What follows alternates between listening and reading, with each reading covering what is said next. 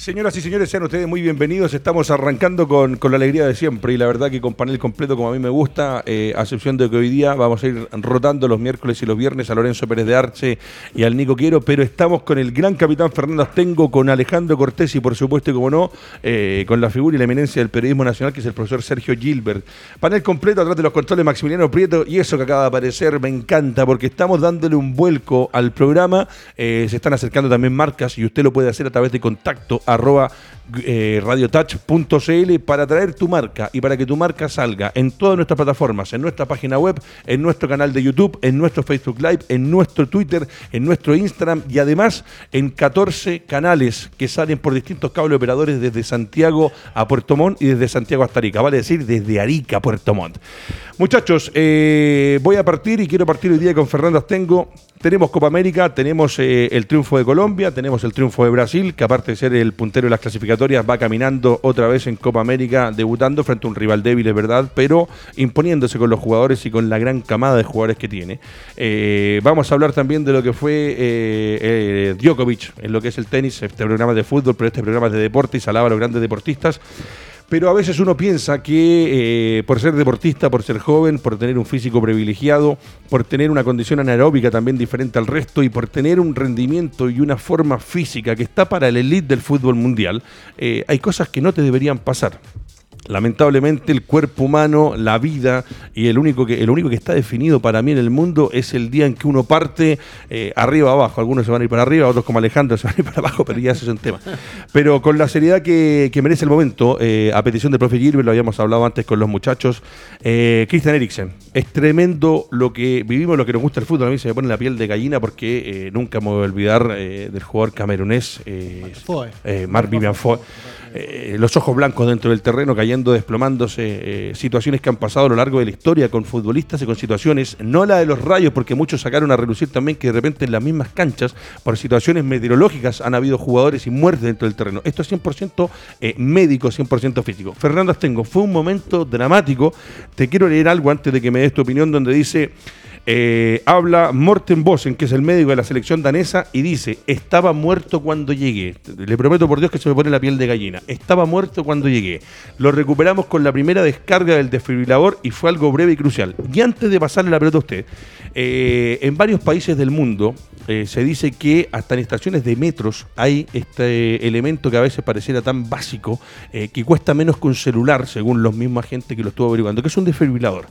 Fernando Astengo, la situación dramática, la imagen del jugador, los compañeros, algunos mirando y otros que no pudieron mirar de espalda, eh, en estos minutos que fueron dramáticos para el fútbol y para la gente en general en el mundo entero por la situación de un deportista dentro del terreno. Y ojo, no en un partido amistoso, no en un partido de liga, sino que en un certamen como la Eurocopa que tiene cobertura casi como un mundial a nivel mundial. Eh, buenos días muchachos a todos. Eh, obviamente la situación fue dramática, dramática porque uno cuando empieza a analizar este tipo de temas tiene que retroceder un poquitito también en el tiempo porque este no es un jugador que haya empezado a jugar eh, este año el fútbol, sino que él ya lleva muchas temporadas y en distintos equipos. Por lo tanto, los distintos equipos generalmente te hacen un análisis físico, ya sea muscular, ya sea cardiovascular, y en todo sentido porque son jugadores que valen muchísimo dinero y por lo tanto tienen que cuidarlo y cuando los quieren contratar, los contratan a jugadores sanos. Esta situación, la verdad de las cosas es que va a ser digna de análisis, porque no, no sabemos puntualmente qué le sucedió, pero sí la, lo, lo, que se vio en la cancha fue dramático. ¿Por qué? Porque cuando un jugador se va a caer, lo primero que hace es afirmarse con las manos. Y él cae inmediatamente, de los pies él se va al suelo. Se desploma, se desploma. Y yo, la, la imagen que tengo es del arquero que está lejos. Del arquero que está lejos y levanta las manos y empieza inmediatamente a gritar porque a lo mejor se dio cuenta que efectivamente era mucho más allá que a lo mejor un tropezón o, que se cayó por algún, alguna lesión puntual. Pero es bueno lo que tú dices porque eh, la ayuda fue rápida. También dicen que el capitán, el capitán creo que algo le masajeó antes de que llegara la gente de, la de, que tiene encargado la, la, salud de la salud del equipo entonces creo que esos movimientos que le hicieron, creo que fueron sumamente importantes para que llegaran con el, con el aparato para, para, poder recuperar. Mira, eh, lo que decíamos con respecto al tema del desfibrilador eh, es increíble, pero cierto. Yo antes de pasar con el profe Gilbert voy a pasar con Alejandro Cortés, porque Alejandro Cortés estudió en INAF para ser entrenador tiene participación, dirige un complejo deportivo, tiene escuelas de fútbol para niños. Eh, y yo, así como hay ramos en el colegio que sí o sí tendría, como la educación física, que incluso en nuestro país, que es uno de los países con más obesidad en el mundo, se ha cuestionado si es que tenemos que tener una educación física, que eh, eh, es un despropósito. Ni siquiera conversarlo, la verdad que no es para conversarlo. Pero hay un tema, Alejandro, aparte de preguntarte por la sensación, por lo, por lo que se vivió con Eriksen, que la verdad que es tremendo, pero aparte por algo tan sencillo como que a los chicos en los colegios hoy día se les enseña se les debería enseñar RCP, que son las maniobras de reanimación. Además de que en los colegios, en las salas de clases, en los distintos hospitales, en las distintas clínicas, en las distintas empresas, incluso es más, eh, eh, eh, fue conversado a nivel de nosotros, familiarmente, personalmente, la posibilidad de nosotros como empresa, no solamente la radio, porque acá funcionan cuatro empresas más, tener un desfibrilador y tener capacitado a la gente, donde yo me incluyo, y de hecho hablamos con el prevencionista de riesgo de nuestra empresa para preguntarle cómo es la capacitación y la verdad que lo imparten en varias partes, y es posible, debería ser eh, del ABC de cada ser humano, saber reaccionar. Eh, no me acuerdo cómo se llama la maniobra esta cuando alguien se atora en un restaurante con algún pedazo de comida, eh, no tengo el nombre y ya guerrero nos va a ayudar con eso. Pero además, Alejandro, las maniobras de reanimación, que realmente parecen tan, tan básicas. Maniobra de Hemlich. Esa, maravilloso, maniobra de Hemlich. Maravilloso, gracias Maximiliano Prieto. Ahí está, ve, alguien de nuestro equipo que la, que la conoce. Pero que debería ser parte de lo que es un complejo deportivo, de lo que es una empresa, no sé, algo tan fácil como un desfibrilador que fuera parte de y las maniobras de RCP Alejandro Cortés. Lo que pasa es que el, análisis bastante que comparto, eh, lo fácil no es lo fácil en nuestro país, porque eh, pretender tener un desfibrilador en diferentes partes, cosa que nosotros sí tenemos en nuestro complejo y hemos encargado, de hecho cuando se echa a perder cuesta mucho arreglarlo. El tema está la conciencia social con respecto a esto. Entonces acá hay una conciencia social que está absolutamente limitada, con análisis ahí nomás con respecto a lo que se va a hacer. Producto de que nosotros tenemos una falta de educación con respecto a nuestro objetivo fundamental. Esto hablaste del INAF, yo estudié en el INAF los dos primeros años, los otros han sido cursos por otras partes, pero yo pienso que nuestra educación en general es absolutamente atrasada. Es atrasada no solamente en, en aspectos universitarios, sino que en temas del colegio donde lo conversamos el otro día con un invitado de música. Eh, es más fácil pasar la corchea que los, estilos musicales en nuestro país. Y eso mismo para temas de salud, temas que tú ocupas diariamente no son pasados. Y es más fácil hablar de otro tipo de cosas que, la, que las actuales, que las que te necesitas en el momento. Perfecto.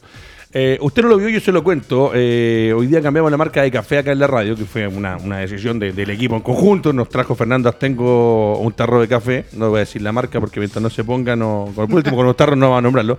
Pero al profesor Jimmy no le gustó. Al profesor Gilbert no le gustó el café. Eh, lo, dio vuelta literalmente. No importa, profe. Eh, por favor, traigan un café al profesor Gilbert de los cafés que teníamos Yo creo que tendría que ser multado. Tendría que ser multado. profesor Sergio Gilbert, eh, usted como periodista, la verdad que la imagen es tremenda. Gracias por ayudarme con lo del camerunés Marc Vivian Fo. Aparte, han habido otros casos. Disculpa, por favor. ¿no hay un caso de un español que también muere? No, no me acuerdo cómo se llama el, español. Era un lateral izquierdo, parece. Sí, sí, de Sevilla. De Sevilla, exactamente. Sí, sí, sí. No me acuerdo, ahora no. Eso, eso. Perdón semana hubo otro peor.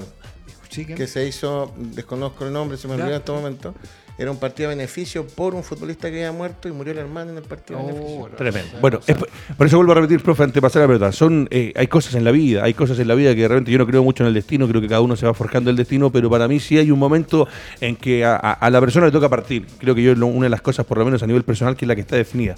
Pero estas imágenes, y sobre todo, profe, volviendo, eh, causa revuelo o causa eh, impacto, porque es un partido con una transmisión a nivel mundial, porque es la Eurocopa, porque es un jugador de fútbol, pero preocupa por cualquier persona, por cualquier ser humano, el día de mañana, ni Dios quiera, puede ser un familiar, un hermano, un papá, un amigo, un primo, quien sea. aquí mismo se puede Aquí mismo, en cualquier momento. Esto pasa. Pero dos cosas. Una, preguntarle por, lo, por lo, cómo lo vio y cómo lo sintió. Y la segunda, que yo le decía, que debería incluso hasta los mismos jugadores dentro del el ser humano desde chiquitito en el colegio debería tener este curso de RCP, de reanimación, que es la que hacen los bomberos, carabineros, parte de, porque a él le salvan la vida. El desfibrilador, le vuelvo a decir, en lo que dice el médico, cuando llegamos estaba muerto. Y eso pasa, aunque usted no lo crea así. Hay esas muertes que se producen y que hay una reanimación para volver a ponerlo en vida en el fondo. Sí, claro, yo, yo creo que es esencial, o sea, no, no, no, no tengo ninguna... Y, y, los que no lo sabemos, porque yo no lo sé, no, yo tampoco. No, podría hacerlo, tendríamos que tener una, una, una, oportunidad para hacerlo, porque nos puede pasar, le puede pasar a, un familiar, le puede pasar a un niño, le puede pasar, o sea, es un, montón de... Pues es, es la, la, la la delgada línea entre la vida y la muerte. Puede ser. Entonces hay que, hay que tener conciencia estoy plenamente de acuerdo con lo que han dicho. Eso se tiene que, se tiene que dar. Pero fíjate que este, este tema a mí, ¿sabes lo que me, me, conmocionó? El pensar que, eh, que Eriksen hace un mes estaba, estaba jugándose el título de la liga italiana. Lo que me lleva a una, a una, a una situación que yo creo que hay que exponer como tema. Los futbolistas son futbolistas y son atletas, pero no son robots. Eh, un mes después de estar jugando eh, la liga italiana. Con lo que significa la cantidad de partidos y la exigencia. Este, eh, perdón, Eriksen no tuvo la oportunidad de estar, de, sacarse encima un estrés competitivo. La temporada, las vacaciones, el descanso. Y eso le pasa a la cuenta a cualquiera. El cuerpo se la pasó. Es decir, eh, yo no sé finalmente cuál va a ser la evaluación médica de qué es lo que fue lo que afectó. lo, que, decía el capitán. Si algún problema de base. Claro, pero, pero finalmente a mí me, me, llamó la atención eso. O sea, y, que es tanto el nivel de, de, competitividad eh, que, o de exigencia competitiva que hay hoy que ya no se están midiendo ni los riesgos. Eh, Antonio Puerta fue el otro. Antonio Puerta. Antonio Puerta. Me lo confirma Álvaro Guerrero. Los, eh, eh, la mayoría de los jugadores europeos de alto nivel están jugando en este momento o la Eurocopa o la Copa América. Un mes después de haber terminado extenuantes, extenuantes temporadas en medio además de una pandemia. Aparte. Entonces eso es lo que a mí me revela yo no creo, yo creo que es el, es el momento de ponerlo en parales. Eh, no, no puede ser, no puede ser. Yo entiendo que hay, hay esa típica idea de que es que seguramente Eriksen eh, es uno más que lo piensa así. Es que aquí, bueno, si me, Después voy a tener tiempo para, para eso. Después voy a tener tiempo para descansar. Lo que pasa es que pude, el sábado pudo haber no tenido más, tiempo, en la vida. Tal cual. Entonces, ahí es donde yo quiero y lamentablemente, profe, para la FIFA, para la UEFA, para la CONCACAF, para la CONMEBOL, eh, hay una frase que, es muy cierta en la vida, ojo, que a mí me tocó vivirla en el caso que se a mí se me murió un compañero cuando trabajaba en el canal del fútbol, eh, pero la frase es el show debe continuar. Y hoy día con lo que usted está diciendo, profe, eh, se terminaron de jugar las ligas, y le pregunto a Fernando Astengo, se termina de jugar la liga en España, por ejemplo, y Messi viene y tiene que jugar partido de clasificatoria, no alcanza a terminar la clasificatoria y en los dos días con esta desorganización, y ojo que lo que dice el profe toma más preponderancia hoy día, porque esta pandemia significó que a nivel mundial hubo cinco o seis meses que los jugadores no pudieron practicar nada eh, de forma permanente, de forma habitual, como lo hacen siempre, eh, la práctica del fútbol. Y que hoy día se vuelven a someter. Yo no sé, tú cuando estuviste en esos momentos, que llega un momento al final de la temporada, que jugaste en Brasil, que era el estadual, que era habían como tres o cuatro campeonatos, y llega un momento donde tienen que parar un rato, tienen que parar y descansar un poco y sacarse esa presión y distenderse, y que puede ir por ahí, porque hoy día la exigencia a la que está sometido, en especial el jugador de fútbol, es para mí demasiado grande. Puede ser que esto no tenga que ver con la exigencia como tal, puede ser, como dice Fernando, que salga del día de mañana, mira, es que venía con algo congénito. ¿Se acuerdan de... Eh, era un nigeriano, ¿no? Eh, había un jugador que tuvo que retirarse del fútbol y después volvió a jugar. Si no me equivoco, era un nigeriano en algún momento, un par de años atrás, que tenía una... Eh, sí, claro que era... ¿No Juan Canu? Ah, no era Canú, que tenía un problema al corazón y que se tuvo que retirar y que después pudo volver a jugar. Claro que sí. Y que de repente puede ser de base. Pero eh, con respecto a lo que dice el profe, la exigencia, capitán. La exigencia tiene que ver directamente con el tema económico. El tema económico es el que está predominando en estos tiempos. Entonces a los jugadores se les exige, se les exige, no se les da el tiempo de recuperación adecuada que necesita cualquier cuerpo que está expuesto a un estrés eh, que va más allá incluso de, otras pegas, porque hay una competencia, tienes un rival al frente, tienes que entrenar, tienes que eh, ganar la competencia, porque todos se presentan para ganar la competencia. Entonces hay un grado de estrés tremendamente grande. Yo creo que en el tiempo los jugadores tendrán algo que decir.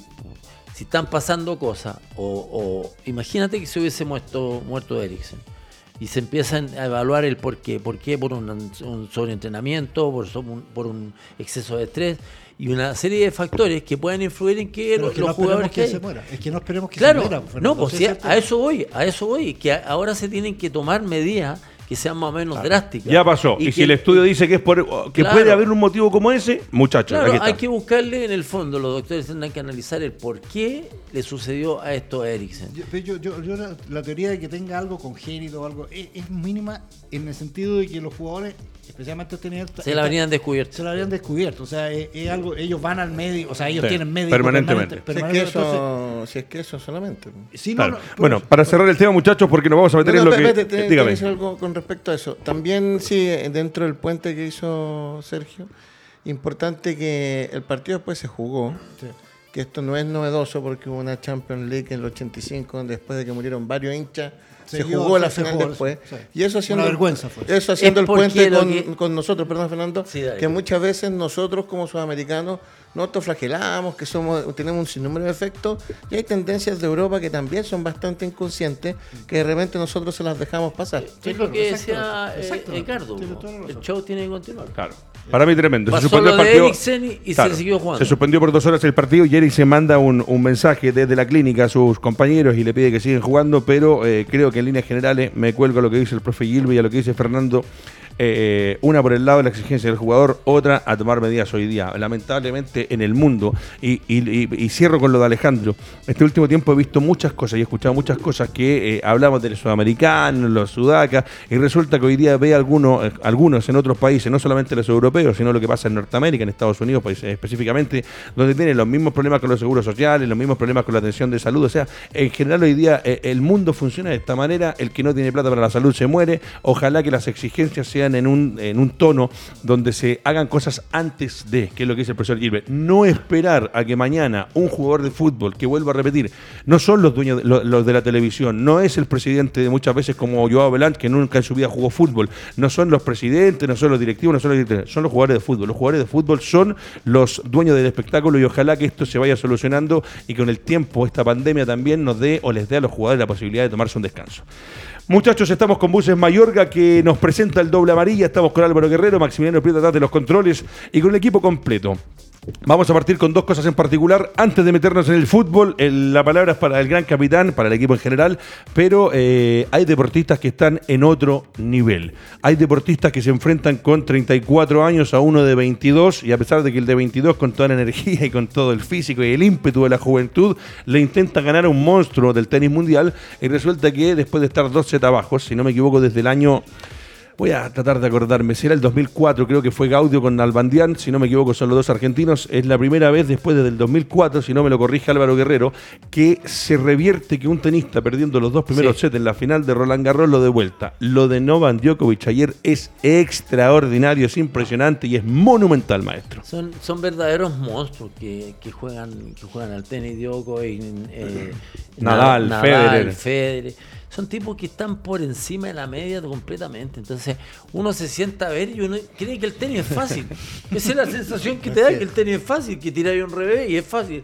Eh, los drop que hizo ayer es impresionante. Pero ¿sabes qué? A mí lo que me impresiona de este, de, de, de este tenista Drogovic que el tipo tiene una cabeza y una fortaleza increíble. el segundo set daba la sensación que el partido iba a llegar al tercer set y se iba a acabar.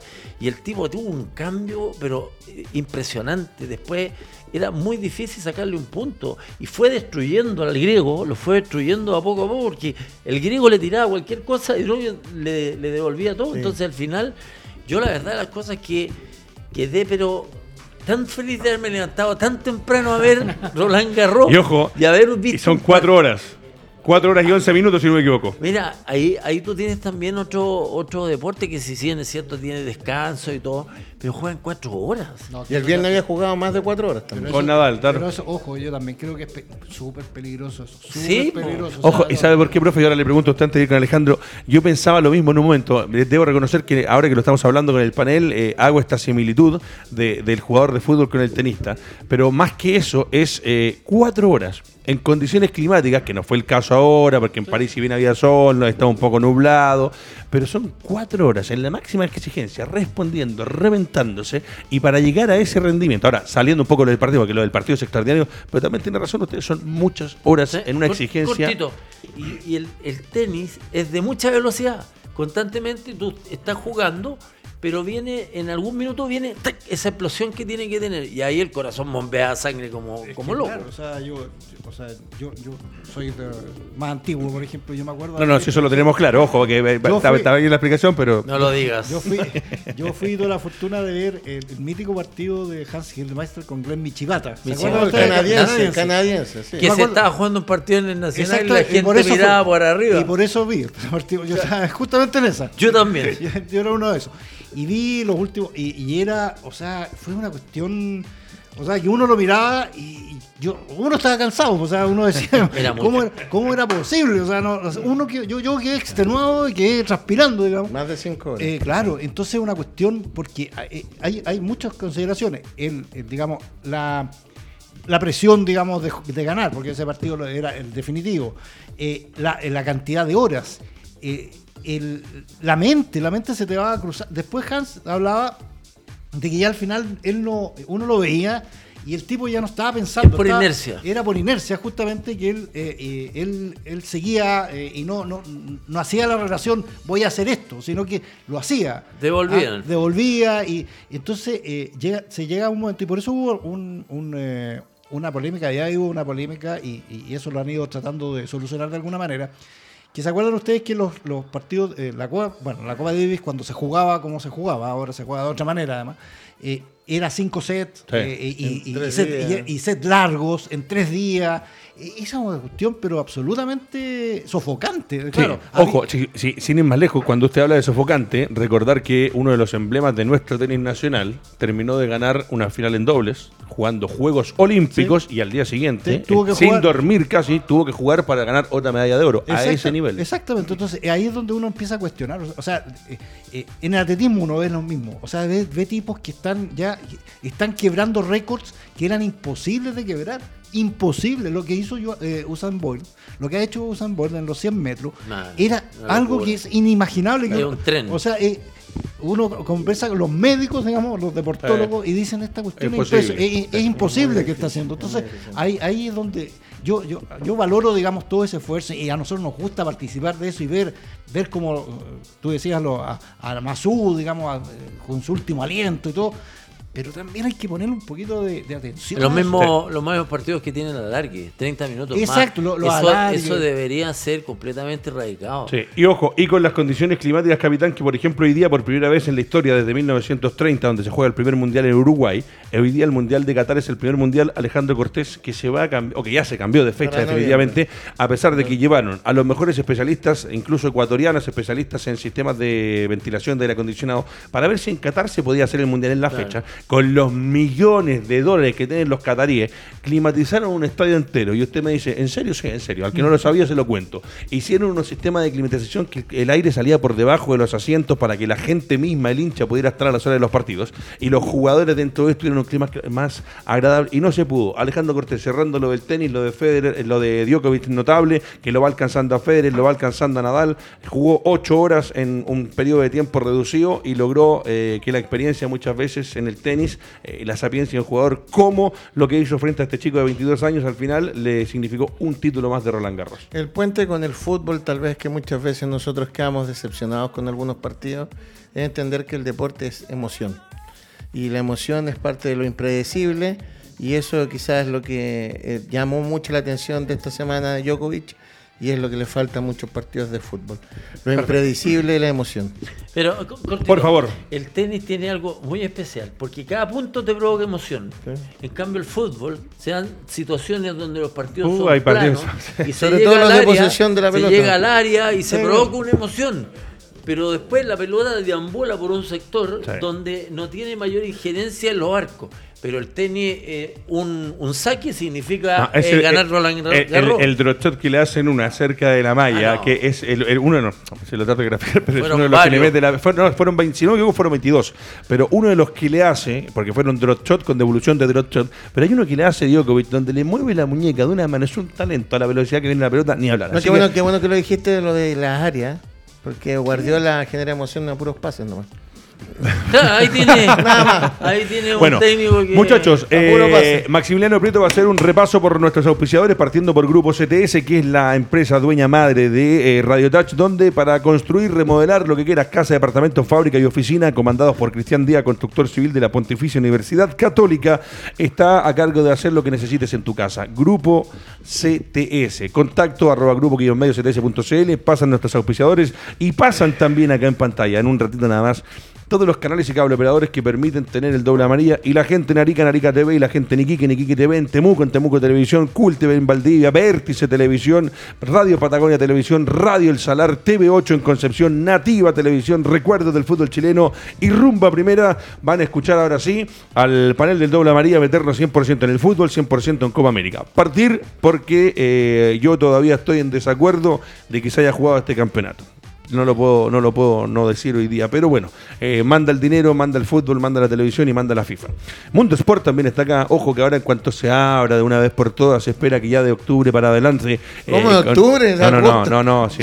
Me asusté. No, no, no, no, no, no, no. Se va a abrir Hay un po- medios que se- van a se- decir se que el va- se va a próximo abrir- año Se va a abrir un poco antes, Alejandro, pero hay que ser consciente con la gente, invitarlos a que se vacunen todos. Pero yo creo que de octubre en adelante, que es la fecha que se daba ayer o antes de ayer para que esté vacunado más del 90% de los ciudadanos de este país, ciudadanos y extranjeros, eh, eh, va a haber una normalidad porque hoy día lamentablemente la juventud son los más contagiados y eh, no se van a, contagiar, a vacunar.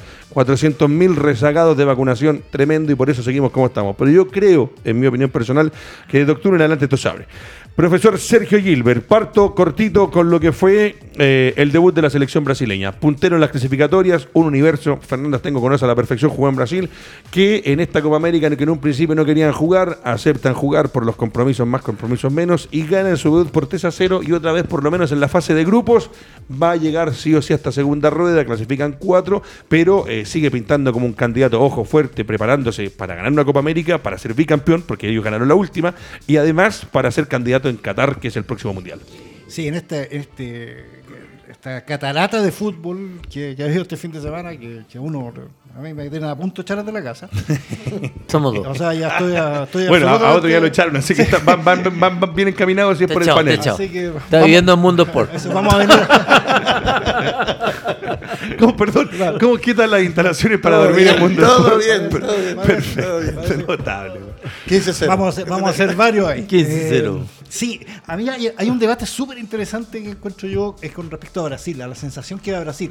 Yo he escuchado a mucha gente, incluso a los comentaristas que, que hacen los partidos, a la gente, los Twitter y todo eso, y, hay, una, hay, un, hay una crítica, digamos, a Tite. Así como diciendo, sí, ganan, pero pucha, ahí nomás. O sea, como que ganan por, eh, porque tienen que ganar. Eh, yo, yo escuchaba también a alguien de, de decir hoy día, conversando, me decía, no, yo esperaba que Brasil ayer le metiera 8 a 9 goles a, Venezuela, porque claro, además Venezuela que venía bien mato, y no, ahí nomás. Entonces, y, claro, i- incluso, incluso algunos dicen es que esto está muy alejado del juego bonito. Entonces, yo ahí es donde quiero conceptualizar al- algunas cosas, o sea, quiero entender algunas cosas y por eso puedo tener una opinión que es diferente del resto.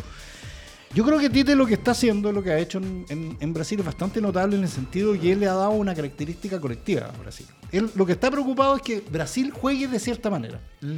Que- y, que, y que sea una fuerza, digamos, pareja. Eh, lo que pasa es que uno tiene, tiene la idea de, ah, el equipo cuando jugaba Zico, ah, Pelé.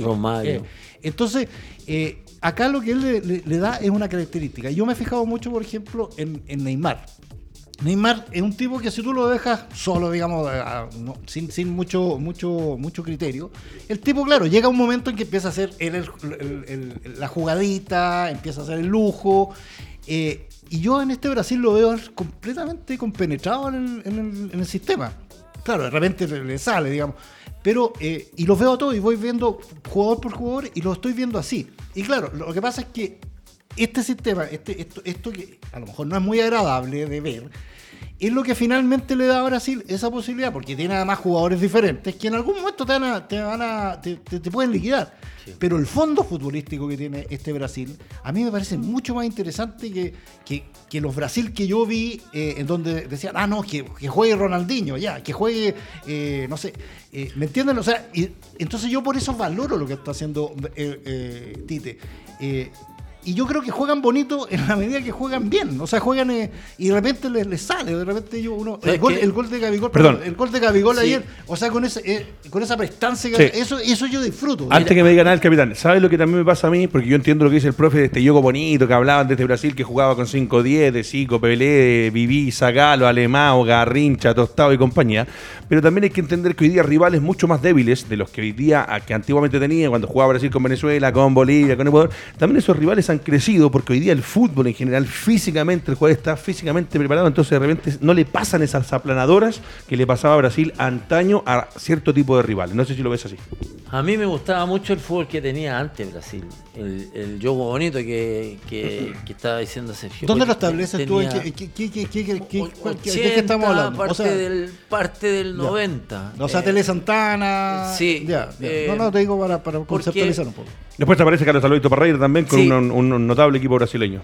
Era extraordinario eran los jugadores brasileños porque hacían cada cosa en la cancha que realmente uno no lo lograba entender siendo futbolista o enfrentándolo, no, no lograba entender cómo podían hacer cosas que eran difíciles y las hacían súper fácil.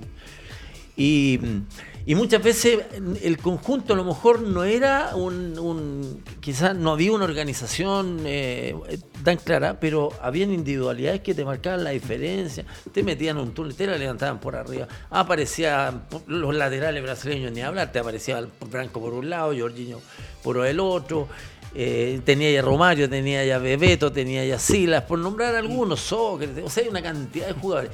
Lo que ha pasado es que el fútbol de los jugadores brasileños, que la mayoría juega en Europa hace bastante tiempo, se ha europeizado. Entonces ahora le dan mucha importancia a los sistemas. Y dentro de esos sistemas ellos tienen que obviamente demostrar sus características. Por ejemplo, si va mano a mano un lateral volante, tiene que ir a pasar al, al, que, al lateral que está en el otro sentido. Pero sí es más estructurado Brasil que antes. Ahora no tiene grandes jugadores que uno dice, aquí está este. Neymar obviamente es la excepción. Casemiro, porque obviamente juega en el Real, pero Casemiro también es un jugador europeo. Y si tú te das cuenta, juegan así, como jugadores europeos. A excepción, obviamente, el gol que hace... Mm, y con el pecho. Gabigol, Gabigol, Gabigol. Que juega en Brasil. Claro, exactamente, juega en Brasil, juega en Flamengo. Entonces, el tipo, la, la mejor posición que le queda era meterla con el pecho, porque agacharse de cabeza o meterle el mulo era más complejo. La pelota le iba a altura del pecho, entonces el giro. Ese tipo de cosas antes se veían constantemente. Sí, permanentemente. El, eh, complementando, estando muy, muy, de acuerdo con lo que tú dices, sí hay, hay, hay otros temas. Primero, siento yo que Brasil, por ejemplo, Brasil, Argentina, ellos juegan, eh, están pasando partidos para llegar a las finales a diferencia de otros equipos como nosotros. Nosotros estamos jugando y vamos viendo si nos va bien. Ellos van a jugar el campeonato para ganar. Italia, Brasil, son etapas. Acuérdense que en España 82 Italia no ganó ningún partido en la fase de grupo y terminó saliendo campeón. Entonces también viene después una metamorfosis de Brasil. Hasta del 70 al 78 les fue mal en los mundiales. El 74 78 si bien salió cuarto o tercero. Después viene lo de Tele Santana, el 82 que produce una revolución. Lo mismo que para México 86. El problema es que no ganó. Entonces, el 89. no, 80, 80. Y el, 90 se fueron llorando. 90. Sí, el 90 se fueron llorando. Ahí, estaba Lazaroni. Ahí estaba Lazaroni. Pero el 82, el 82 y el 86 sí, viene la metamorfosis que no ganan. y ahí viene el problema perdóname, de replantearse. Es que justamente tiene eh, muy buen punto ese porque una de las, una de las, de las críticas que se le hizo a ese, a ese Brasil de la, del año 82 especialmente, que era estaba para campeón, y que justamente el partido contra Italia lo pierde por eso. Exactamente. Porque sabían, los jugadores brasileños sabían, o sea, el medio campo, Seiko Falcao, Toniño Cerezo, ah, y, y, se uno decía, tremendo equipo. o sea, y, Sócrates, y, Sócrates, Entonces, claro, y ellos fueron y jugaron alegremente, le hicieron el gol, fueron, empataron. Acuérdense, con el empate se clasifican. Eran triangulares, que la gente no sabe. El, ganaba el triangular, pasaba a semifinal exactamente. De la ya, Copa. Ya, le habían ganado a Argentina, los dos le habían ganado a Argentina y y en ese momento le, favorecía, le, favorecía, digamos, el empate a Brasil. Y los tipos siguieron jugando el empate y fueron a buscar el triunfo. Exacto. Y ahí lo que se le criticó a Brasil justamente eso. Pero cómo no jugó el partido, o sea, el partido que tenía que jugar. Entonces por eso ahí vienen los cambios. Muchachos, ahora sí, póngamelo en pantalla. Alejandro Cortés nos va a leer lo que ya tiene preparado el señor Álvaro Guerrero. Nos vedemos con Chile. Cuénteme, por favor, usted que tiene esa, esa voz tan melodiosa, señor Cortés, por favor. ¿Cómo está el grupo A de la Copa América? Con el grupo CTS.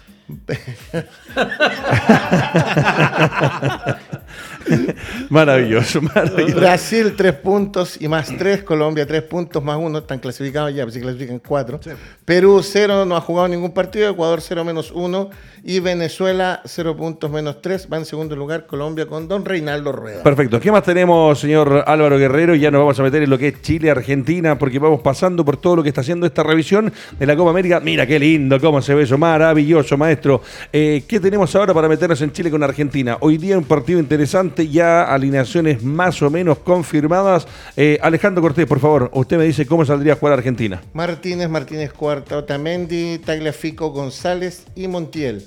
Mediocampo Lo Chelso, Paredes de Paul, Messi, Lautaro. Perfecto. ¿Qué tenemos con respecto a la selección nacional? Ya estaremos analizando a los muchachos eh, para meternos en este compromiso. Cambio de sistema, ¿eh? Sí, cambio de cambio sistema. de sistema. Cambio de sistema Argentina.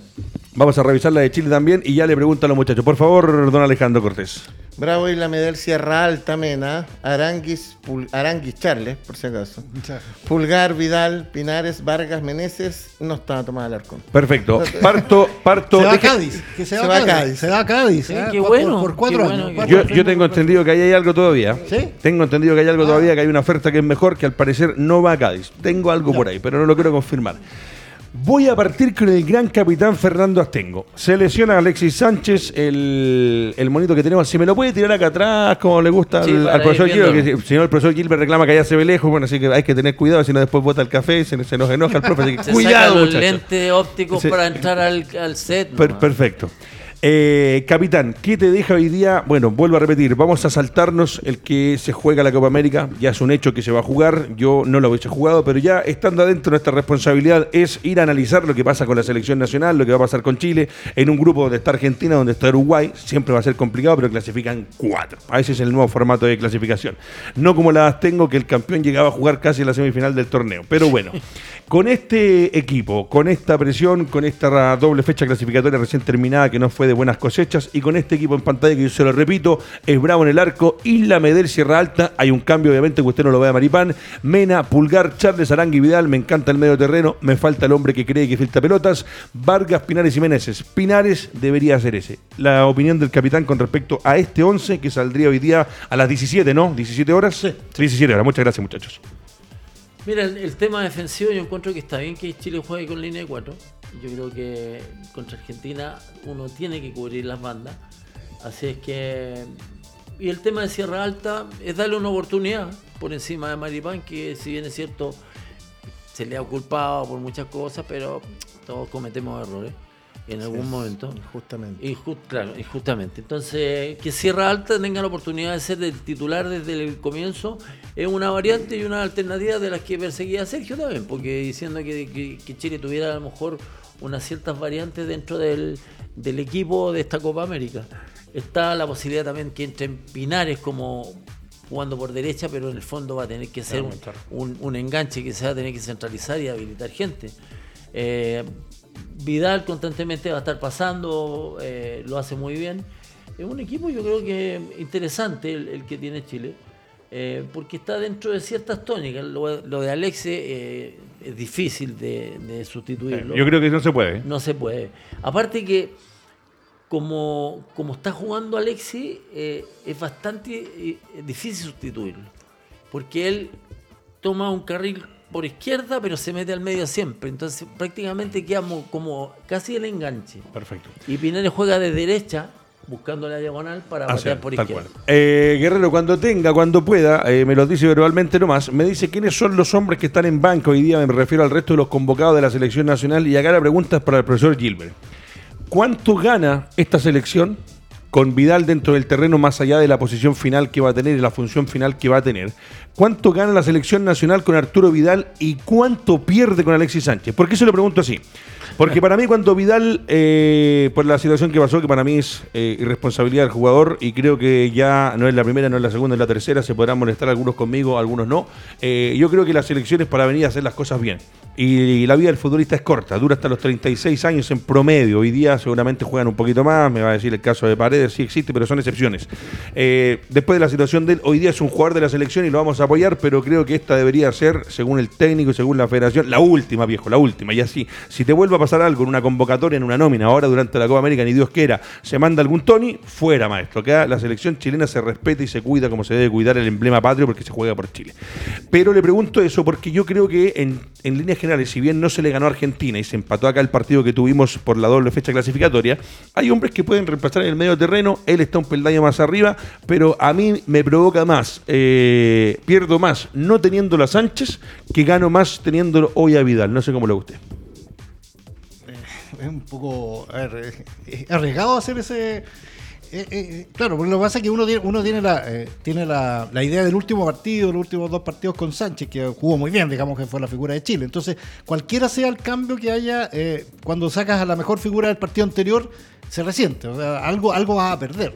Yo creo que vamos a perder lo que, lo que yo, yo decía el viernes pasado que a mí Sánchez en algún momento de ese partido me, hizo recordar los pases que hacía Mati Fernández. O sea, era, era ese tipo que te empezó a filtrar Em, que, además, y además tiene la, la, la, gracia eh, Sánchez de que mete goles. O sea, no, no es no, no, por nada el goleador eh, máximo de la historia de, la selección. Entonces, tiene eso y eso se va a perder, obviamente, eso sin duda. Pero también vamos a ganar algo con Vidal. O sea, Vidal es el tipo eh, que arrasa, que te, mete, que pone.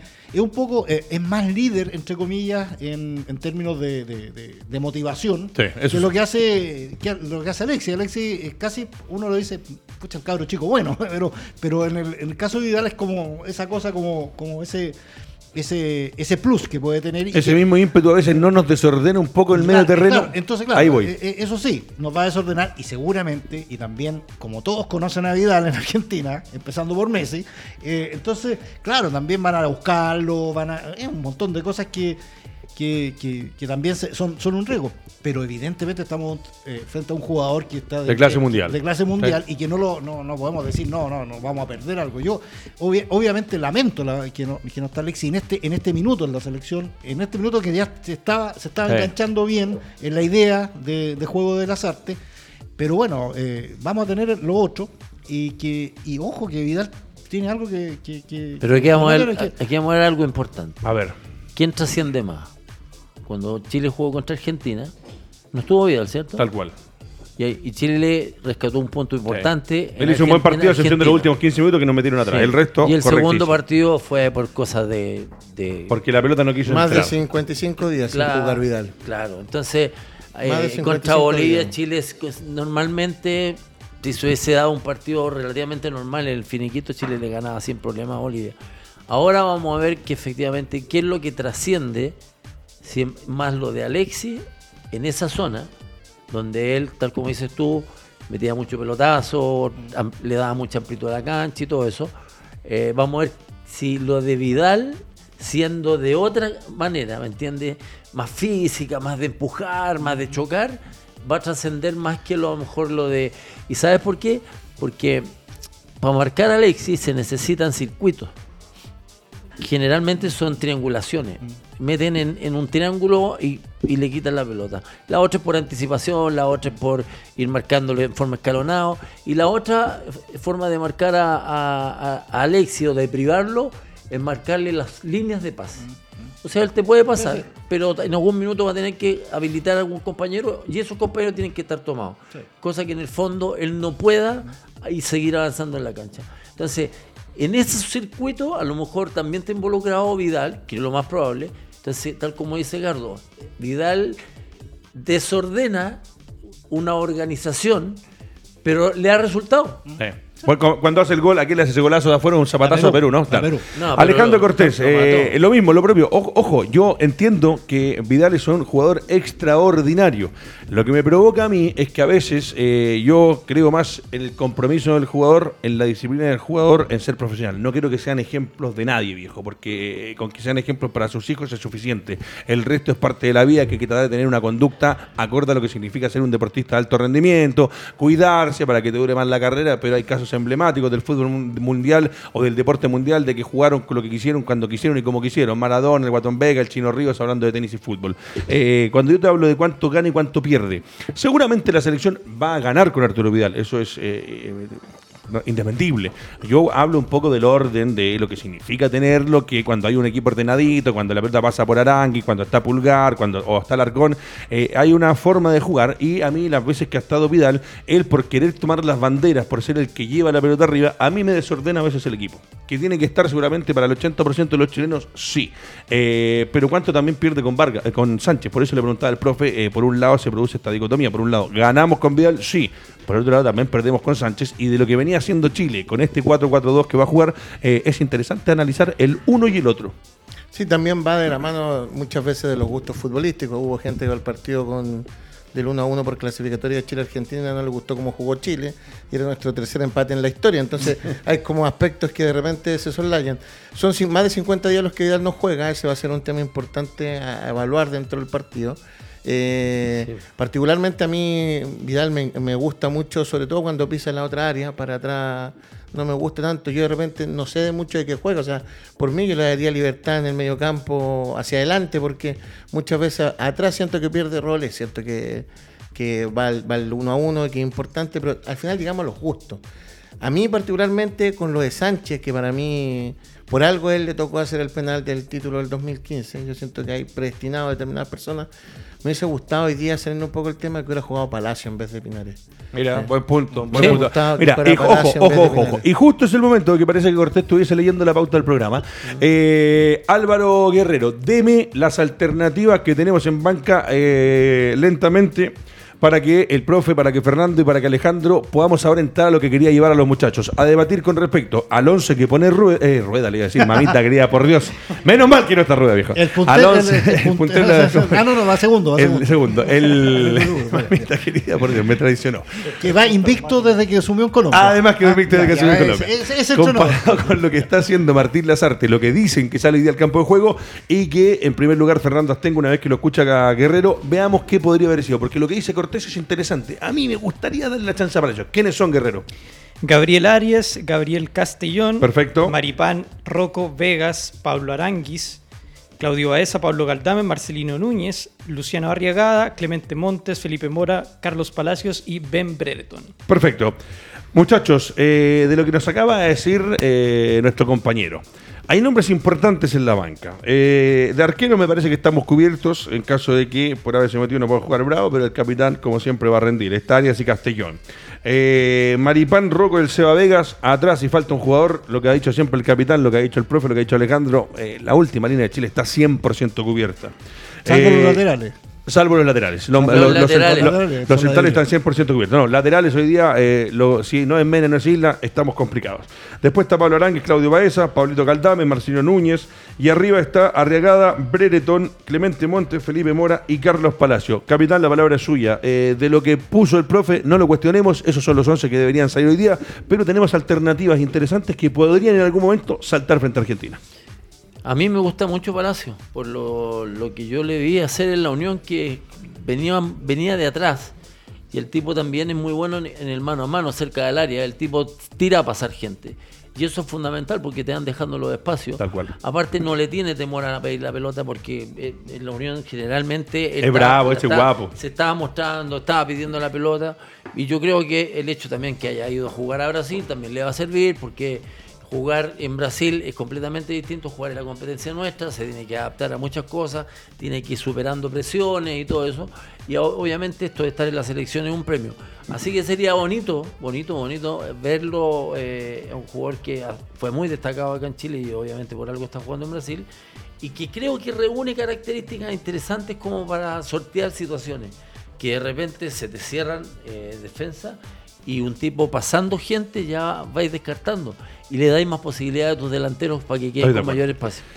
Alejandro Cortés jugó en Brasil, ahí en la Avenida Brasil con Agustinas. Lindos partidos en la plaza. tengo un partido histórico por ahí. En la sede Colo Colo. Sí, qué lindo. Cien fuego. Mira, la barra la O contra Colo Colo. Maravilloso. Alejandro Cortés, eh, te meto en otro tema. Con respecto a lo que dice el capitán, a los que no están, a los que, a los que podrían estar. A medida que avancen los partidos, se habló siempre, el otro día decían que al profe Lazarte, eh, dicen que de la NFP le hicieron la solicitud de que nos meta o que estemos entre los cuatro mejores. No sé si hoy día un equipo que viene con un técnico recién trabajando, con esto que está pasando de recién una fecha clasificatoria doble, venir a jugar la Copa, se le puede hacer una exigencia. Debería ser siempre que tiene que estar dentro de. Pero hay otros jugadores que llaman la atención, por ejemplo, este chico Brereton, el inglés, eh, que no sé, me imagino que tendrá en estas semanas de entrenamiento posibilidades de probar, de variar, que es un jugador de área. Eh, este chico Arriagada, que no sé si en algún momento, dependiendo cómo se vayan dando los partidos, si Chile va clasificando, seguramente van a jugar lo más experimentado. Si por ese motivo nos vamos quedando en el camino, también es una chance para que él vaya a poder probar, ojo, son cuatro equipos que clasifican, poder probar de cara a lo que vienen en las siguientes fechas clasificatorias. Llama la atención el chico Clemente Montes, que en algún momento lució, ojo, esta es la selección, no es la católica. Lo de Palacios que dijo el, que dijo el León, eh, para mí sí o sí, o sea, Palacios hay que darle ahora. ahora ese es un, es un choro, es un cabro que uno le pone la camiseta y, no le importa si está Messi. mete un túnel sin problema. Y no le importa. Eh, lo del chico Vegas, me encantaría verlo como alternativa de titular, pero creo que, que, hay para ir viendo. ¿Qué más aparte de, de Palacios pondrías tú como una alternativa que se podría ir probando? Al halcón. No, aparte No, lo que pasa es que yo me quedo preocupado cuando dicen tenemos que estar dentro de los cuatro primeros.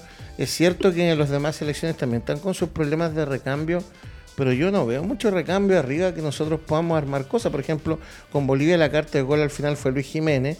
Resulta que entró Luis Jiménez y resulta que Luis Jiménez no termina yendo a la Copa. Mm. Entonces, uno de repente hay cosas que como no se dice a qué vamos a ir a la Copa, tú no sabes para dónde vas. Pero si tú das, sacudes la nómina, ¿qué es lo que faltó? Si tú te pones a sacudir la nómina y empiezas a buscar qué otro jugador podría estar o qué te faltó dentro de lo que tenemos. Yo creo que lateral.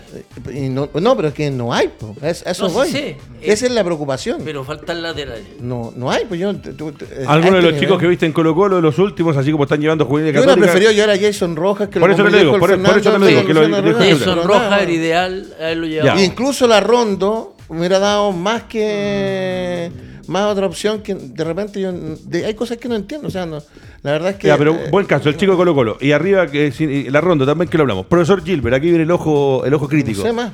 El profe Lazarte lleva este equipo, tiene alternativas en banca. Hay, hay un 11 que está más o menos consolidado. Seguimos dependiendo de la generación dorada, seguimos dependiendo de Vidal, de, Vidal, de Aranguis, eh, de Medel, de Bravo, de Vargas, eh, de Sánchez cuando esté de vuelta. Pero hay incrustaciones que se le van haciendo al equipo. Y lo que dice Alejandro es verdad, lo conversamos afuera. De la mitad hacia arriba no hay un recambio razonable. No hay un recambio que uno diga, sí, podemos, sacamos a Sánchez y metemos a este. Hoy día con el 11 que sale Chile versus los jugadores que van a estar en esta nómina, vuelvo a repetir, a medida que se vayan dando los resultados y cómo vayamos. Si vamos ganando, van a jugarlos con más experiencia. Pero hay chicos interesantes que podrían ser en algún momento, aparte de Palacios, dijo Alarcón también Alejandro. Eh, ¿Cómo ve Gilbert las alternativas, lo que hay en banca? Porque se llevaron cinco jugadores más por este tema de pandemia, por este tema de lo que está pasando. Sí, eh, lo que pasa es que cuando uno no tiene claro los objetivos, eh, puede tomar cualquier, cualquier rumbo, cualquier ruta. Entonces, yo tengo claro, o sea, yo, yo tendría claro que acá lo importante, es donde te juegas la, eh, digamos, el, el, puesto, el proceso, lo que quieras llamarlo, es la eliminatoria, no la Copa América. Entonces, eh, acá eh, tenías dos posibilidades, o sea, el banco de pruebas, ser un banco de pruebas para la eliminatoria, o la mantención de un, de un, de un digamos, de un conjunto de jugadores que evidentemente siguen haciendo la fuerza para decir que vas a ir a competir. Eh, el problema es que si vas con esa gente y después no ganas, eh, en qué quedaste? O sea, eh, o, tú ves que no. Buen punto. Entonces, te, quedaste a mitad de camino. O sea, no, o sea, vas a tener que seguir con los, con los, con esta gente, digamos, que, es la gente importante, pero te quedaste sin haber probado. Entonces, por eso yo decía desde el principio que, que, había que tener un objetivo en esta Copa América. Mire, tengo un segundo. Eh, eh, la edad, cuando pueda, cuando termine el profe Gilbert, la edad de eh, Sánchez. Eh, Vidal, Medel y Claudio Bravo, por favor, para pensar en lo que es el profe. Porque uno dice, puede decir, claro, es que Brasil no hace eso. O sea, Brasil, Brasil está llevando. Pero es que Brasil tiene dos equipos. o sea, Brasil, y tres podría. Argentina también. O sea, y, y claro, y ojo que, que, Ecuador, pese a que está haciendo lo mismo, está probando también jugadores. O sea, no, no es así que llega y, y, están todos, los mismos 11 en, en, en todos los partidos. Entonces, ahí es donde yo, yo, yo, yo resiento esta cuestión. O sea, yo ¿qué, qué, quieren? O sea, eh, ir a probar, ya perfecto, vamos, ojalá que sean campeones y ya, la tercera Copa América y, y vamos con todo y ellos son los que van a jugar el eliminatorio. Pero si te quedas a mitad de camino, o sea, si, si te eliminan, entonces vas a empezar con las dudas, pues. Entonces, voy a tener un equipo que va a empezar a criticar, que ya no está, porque yo, yo veo ya las críticas después si le va mal a la Ah, y las clasificatorias son con un objetivo que es Qatar, Claro. que todavía falta un año y, algo. Y, y vamos a empezar todos con que no, entonces no, ya, ya esta generación ya no da más, entonces ya, y los chicos, bueno, y es que no hay chicos. porque Entonces ya era importante ganar la Bolivia. Entonces, claro. Entonces no era el de que Claro, jugamos bien. sí, pues. sí. Ojo, el lo dijo, lo, lo dijo acá Claro. el capitán y dijo, estos puntos, estos puntos hoy día arrancando a Bolivia, los que se perdieron en la primera fase, al final, cuando llegue la parte final. Claro. No, eh, ya, ya, perdón, ya, ah, yo ya he visto ya la calculadora ya. Tienes que ganar ya seis partidos, porque hay, ya tenemos que pensar que hay... Es ganar los seis de local. Hay que, son 20, con 28 puntos creo Sí, que más o menos. Más o menos son los que hay que... No, si el que- escenario entonces, ahí, y, y la cantidad de partidos que te queda... Sí, ojo. Entonces, claro, entonces, Y ahí, ahí lo que dice Fernando, eh, ganando Chile todos los partidos de local, tiene que obviamente ir a rescatar unidades afuera. Eso significa hacerse fuerza en lo que queda. Capitán, por ejemplo, lo que dice el profe, más- y nos vamos a meter los últimos minutitos en el partido como tal, pero por ejemplo, esta selección, eh, Alexis tiene 32, va a llegar con 33, 30 y- casi 34 al Mundial, está para jugar, Vidal tiene 34, va a llegar con 35, casi 36, ojo, en la parte ya recta final para jugar en un Mundial donde nos vamos a enfrentar a europeos que Bien vienen con un preparado, promedio- juega. Juega. Eh, Bravo con 38, va a llegar con 40, me parece que el arquero Juega. es un caso excepcional. Y eh, Medel con 33 va a llegar con 34, 35. Pero es que eh, ahí, ahí yo, yo discuto, pero es que ahí tú puedes llegar con uno o dos jugadores, pero no con cuatro o cinco jugadores que tengan esa edad. Ese es el problema. ¿Medel cuánto hay? 33 Claro, va a llegar con 34, claro. 35. Así como vamos, vamos a tener problemas. Entonces, Sí, pero a ver. Es que no puedes llegar a un mundial a ¿Qué- jugar con tanta. Y, y no, no lo digo porque ¿Qué sean se malos. hace para que Chile no llegue con ocho jugadores de la generación dorada al mundo? A ver, ¿Qué ampliar, se hace? ampliar, ampliar la base, esa base y empezar a. El problema es que si ampliáis la base en la eliminatoria, No, ahí está. Esta Copa en- América, ¿por qué no Copa? América. ¿Por qué no lo hiciste ahora? Ahora en Pero la si, yo- si llevas jugadores jóvenes. Sí, pero por ejemplo, sabemos- ya, ya pero jugó, sabemos- ya jugó Galdame un partido Sí, pero- eliminatorio. sí, Fernando, yo entiendo, Por pero- ponerte un ejemplo. Pero, pero nosotros estamos, estamos viendo ya el partido eh, eh, que va a debutar en Chile. Y son los mismos de siempre. O sea, tú no, no, no te estás jugando por nadie. Pero por que- nadie en pero especial. es que- No, no, pero ojo, mira, ahí, porque nos queda poquito tiempo, pero lo que yo entiendo de lo que dice el profe Gilbert, pero eh, lo he escuchado y lo hemos conversado muchas veces con Fernando. El tema es que hoy día Chile sale a jugar y eh, creo que lo fundamental, y es algo que siempre he dicho Alejandro en este programa, capitán, cuando no sabemos cuál es el objetivo, si el objetivo de Chile en este momento es ir a hacer un papel o incluso ganar una nueva Copa América, vamos con lo que tenemos, y yo siempre he dicho, los que están en su mejor momento, y eso es lo que tenemos. Ahora, eh, al final de este torneo de esta Copa América, vamos a seguir clasificando, y lo que sí a mí me preocupa es que yo creo en estos jugadores pueden llegar a, a un máximo de rendimiento, pero llegar a un mundial con seis jugadores o siete jugadores de un plantel que tiene más de 33, 34 años, contra equipos europeos que tienen un promedio de edad de 23, 24, ahí es donde a mí se me No, complica. 27 años son los. Ya, el pro- el- 27. el 27. Porque, claro, o sea, si, si tú me dices, vamos a tener a Ibrahimovic jugando. Claro, o sea, eh, un- Sí, pero, pero, pero, lo- pero los suecos tienen a uno, lo tienen a, a cuatro, a cinco. la, capacidad que tenemos nosotros acá en, en Chile, en Bolivia, no sé, en algunos equipos más, eh, salen muy pocos Muy jugadores poco. de selección Ese es que realmente sean jugadores que tú te das cuenta, este jugador es de selección. Le colocáis la camiseta, como Pulgar, por ejemplo. Pulgar se puso la camiseta y jugó. Y ahora se, se ganó el puesto por encima de 10, que era un estandarte en, en esa zona. Entonces, no son tantos. eh, no es como Uruguay, 5 millones, 4 millones de habitantes, levantáis una piedra, sacáis un central, levantáis una piedra, sacáis un delantero. Está lleno eh, Europa de jugadores uruguayos y todos confiables. No somos así. Pero Nuestra ese- raza no es ese, así. ese análisis es perfecto, Fernando, y, pero se contradice con el hecho de que nosotros exijamos ir a, los mundiales cada cuatro no, años. yo no estoy exigiéndole a No, nadie. no, digo, no, No, no, no, no, ahí, no, yo tampoco. Yo, no- yo- yo no exijo no- tampoco, no pero, es, del- el medio el medio le está exigiendo. Muchachos, ¿cuánto nos, cuánto queda. Maximiliano Prieto? Oye, van a gritar, Plenamente de ¿no? acuerdo. Un minuto, un minuto. Profesor Sergio Gilbert, hoy día, así como se la jugaron en algún momento, ¿cómo nos va contra Argentina? Resultado contra Argentina. No, yo no doy resultados. No resultado. Chile o Argentina, sin resultado. Que dijo un 4-1, Sí, eh, que por favor, Sí, que sí. se Chile o Argentina. tiene la posibilidad de. ¿Chile o Argentina? Sí, hoy día. Eh, Confiésate. Argentina. Confiésate. Álvaro Guerrero, Chile o Argentina. Argentina. Maximiliano Prieto, Chile o Argentina. Vamos, Eso. carajo, eso es, Eh. maestro. Alejandro Cortés. 2-0 Chile. Vamos, carajo, eso es todavía. Vamos, capitán. Chile, Argentina. Empate. Empate. Y yo voy por Argentina. Muchachos, nos reencontramos el ¿Cómo? miércoles. eh, Repítalo, por favor. Yo voy por Argentina, yo voy por Argentina. Hoy día creo que Argentina tiene de lo que ha mostrado para este compromiso. Yo siempre por No ha Chile. ganado ni una Copa América. Muchachos, Messi. nos reencontramos el miércoles. Hoy día todos a ver el partido. Recuerde que es en su casa, con cuidado, con la gente precisa y concisa. Todavía estamos en pandemia. Atrás de los controles, Maximiliano Prieto, el mejor. Álvaro Guerrero, que ahora está llegando a la hora. Mamita querida, por Dios, el papá debe estar contentísimo. Saludos al papá de Álvaro Guerrero también, que está llegando, tío. No se preocupe. Muchachos, el lunes nos reencontramos. Esto es www.radiotouchtv.cl.